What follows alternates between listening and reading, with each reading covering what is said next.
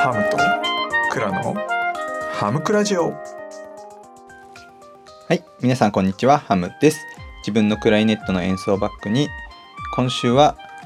木曜日にですね、演奏ライブ1周年を迎えるので、そこで、そこまでにですね、過去の思い出などについてお話をしております。このバックミュージックは、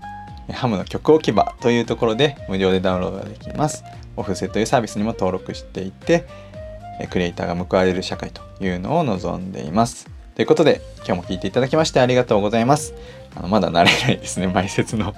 やっぱり変わっちゃうとちょっとうまく話せないんですけれども、まあね、2週間、えーいろいろ話しているんですけれども、今回はですね、曲の思い出というよりは、えーラジオ公演リレーの思い出ということでですね、あの前の話でですね、えーラジオ公演というか、まあ、ラジオ公演っていうのも変ですね、そのラジオがですね、少しずつ流行ってきましたよという話をしました。でその中で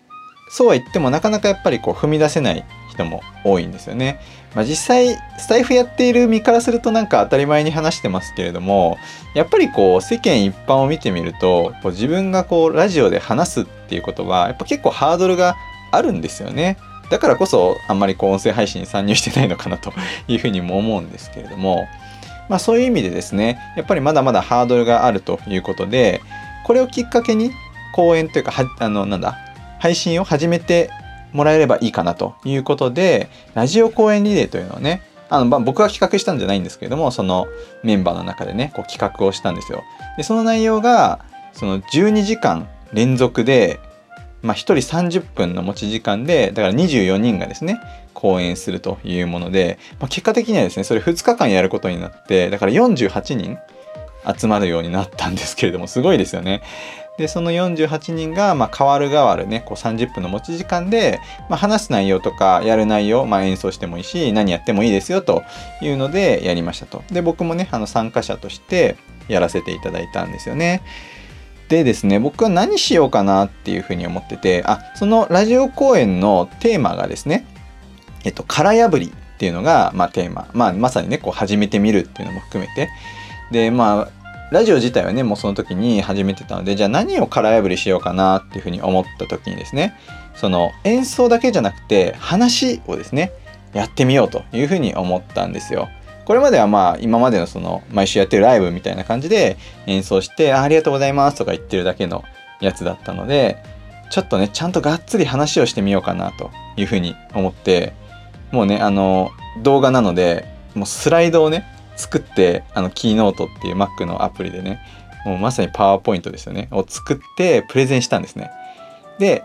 構成としては最初に1曲演奏してでその曲もねちょっと思い入れのある曲だったのでその話をしながら、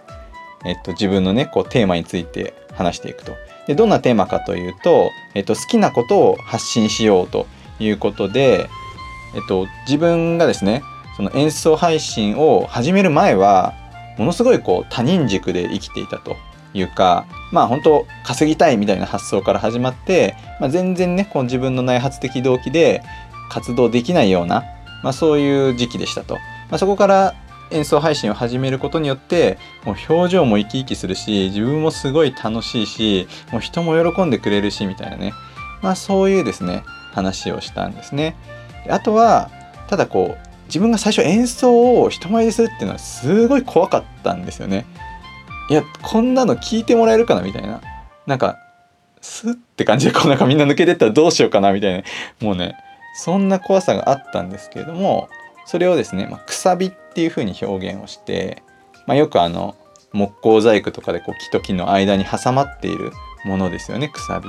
まあ、これ見えないくさびがあるんですよね。自分では気づいていないんだけれどもそれが枷となって自分を解放できないでいると。だからそのくさびを感じて意図して外そうというですねそんな話をしたんですよ。まあ、結構今話しているねその価値観の話に通ずるものがあって、まあ、例えばタグ付けの話だとか Be Do Have の話などもねあの改めてスライド見たら結構いい出来だなって思ったんですけれども あの入ってたんですよね。まあ、だからここでですねその講演をもうほんと30分しかも時間守れてきっちり終われたんですよね。まあ、質問とかなしに30分話すから結構な分量だったんですけれどもこれが自分の中で結構自信になったんですよね。まあそっかそこから6ヶ月ぐらいして自分一人でねスタイフを始めたんですよね。したんですけれどもそこでこうなんか話すことについてなんかすごいハードルが低かったんですよね。うん、話したいなっていうふうに思えたというのはこの経験があったからかなというふうに思いました。まあ、ただこの話の最大のオチはこの時にスタイフ始めてろよっていうことなんですよね。いやー6月にね始めてたらねもうちょっと結構先駆者的な感じがあったかなっていうふうに 思うんですけれどもまあまあこれはこれでっていうことですよね。はいまあ今ねあの始められてよかったなというふうには思ってます。ということで聞いていただきましてありがとうございました。素敵な一日をお過ごしください。